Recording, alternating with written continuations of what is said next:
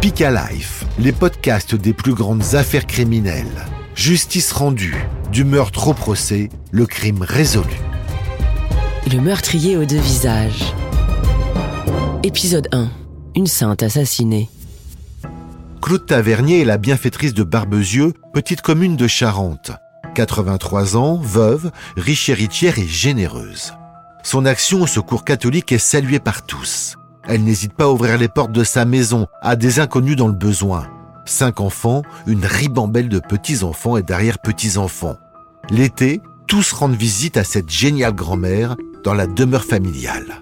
Le 26 juin 2012, alors qu'elle prépare leur venue, tout s'arrête brusquement. Une habitante n'est pas prête d'oublier ce soir de l'été 2012, l'une des pires journées de sa vie. À 58 ans, Nicole travaille comme femme à tout faire au service d'une riche retraitée des environs, Claude Tavernier. Et ce soir-là, peu après 21h dans son salon, alors qu'elle vient de terminer son dîner, un coup de fil intrigant. Allô, oui Au téléphone, un agent de télésurveillance. L'alarme vient de se déclencher au domicile de la vieille dame chez qui elle travaille. On m'a annoncé que Madame Tavernier avait un problème, qu'il fallait que j'aille voir euh, parce qu'il n'arrivait pas à la joindre. Nicole ne se doute pas du drame qui est en train de se dérouler. Sa patronne, Claude Tavernier, déclenche régulièrement l'alarme par erreur. Elle prend aussitôt sa voiture et part vérifier avec son mari par acquis de conscience. Mais à peine arrivée aux abords de la belle demeure, surprise. Je me rends compte que la voiture n'est plus dans le garage. Je me dis, Madame n'est pas là. Nicole constate que tous les volets sont fermés. Et elle s'étonne. Ce n'est pas dans les habitudes de sa patronne. Claude Tavernier aime bien profiter du soleil. En faisant le tour de la maison, elle remarque un autre détail. Très inquiétant, une fumée noire. Ce volet ici était entrebâillé, enfin pas collé comme ça, il était entrebâillé. Et là, il y avait un filet de fumée qui sortait de ces volets. Nicole pense tout de suite à un incendie. Elle alerte aussitôt les secours. Les pompiers débarquent. Sans attendre, ils cassent la vitre pour faire évacuer la fumée. Au même moment, le mari de Nicole accourt, totalement affolé. Mon mari euh, est- était resté en bas, ici à ce coin à peu près, là devant, au milieu, puis il nous dit il s'est passé quelque chose, il s'est passé quelque chose. Je lui dis alors on lui a demandé quoi? Il y a du sang partout. Nicole et les pompiers suivent aussitôt le mari à l'arrière de la maison et ils n'en croient pas leurs yeux. Face à eux, près de la porte, une scène de film d'horreur. Ici, ben, euh, quand on est arrivé, il y avait du sang par terre. Ici, tout ça, il y avait de la, du sang, là, une flaque de sang.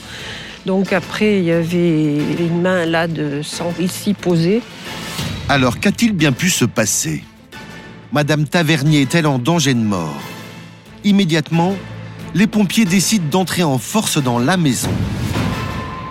La vieille dame gît sur le sol du salon, dans une mare de sang.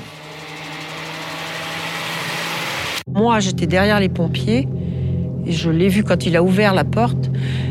Elle était couchée en travers de la porte. Et il m'a poussé, il m'a dit foutez le camp de là. Donc là, je suis partie en courant, en hurlant elle est morte, elle est morte. Bon. Les gendarmes arrivent quelques minutes plus tard. Ils constatent que ce n'est pas un accident, mais bel et bien un crime. Madame Tavernier, âgée de 83 ans, a été sauvagement assassinée. Poignardée de plusieurs dizaines de coups de couteau, la plupart au niveau de la gorge. Alors qui peut être l'auteur d'un crime aussi violent?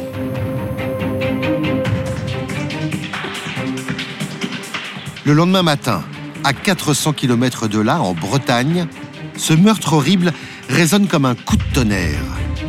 C'est là qu'habite Jean-Sébastien, le fils aîné de la vieille dame. J'étais encore au lit, un peu, m'ai déjà réveillé, j'ai entendu une voiture sur le gravier devant la maison. À travers les volets, j'ai vu deux, deux uniformes de gendarmes. Alors évidemment, je suis descendu pour voir ce qui se passait.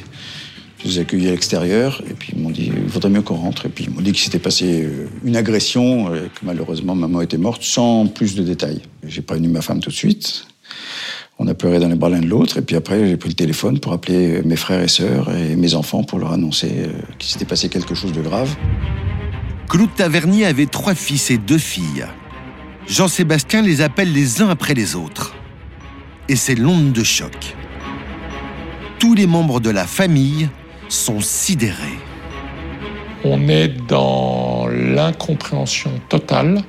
On n'a d'ailleurs pas l'impression que ce que l'on vous dit est une chose euh, réelle et vraie. Le jour même, les enfants de Claude Tavernier arrivent en catastrophe à Barbezieux. Dans leur tête, la même question obsédante. Pourquoi leur mère a-t-elle été sauvagement assassinée? Les enquêteurs n'ont pour le moment pas de réponse à leur fournir. Ils commencent par s'intéresser à l'histoire de cette femme considérée comme une sainte dans sa commune.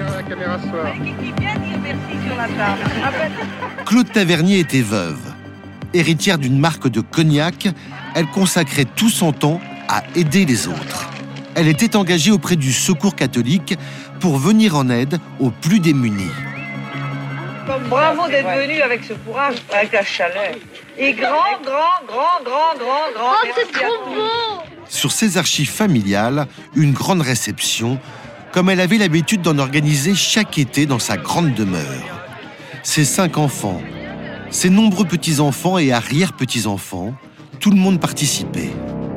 Le jour du meurtre, une fois encore, la vieille dame se préparait à recevoir sa grande tribu pour l'été. Elle avait fait plein de ses congélateurs et toute la maison était prête, les lits étaient prêts. Alors que s'est-il passé ce 26 juin 2012 Qui a bien pu s'en prendre à cette grand-mère en or? Quels indices les gendarmes vont-ils découvrir dans la maison?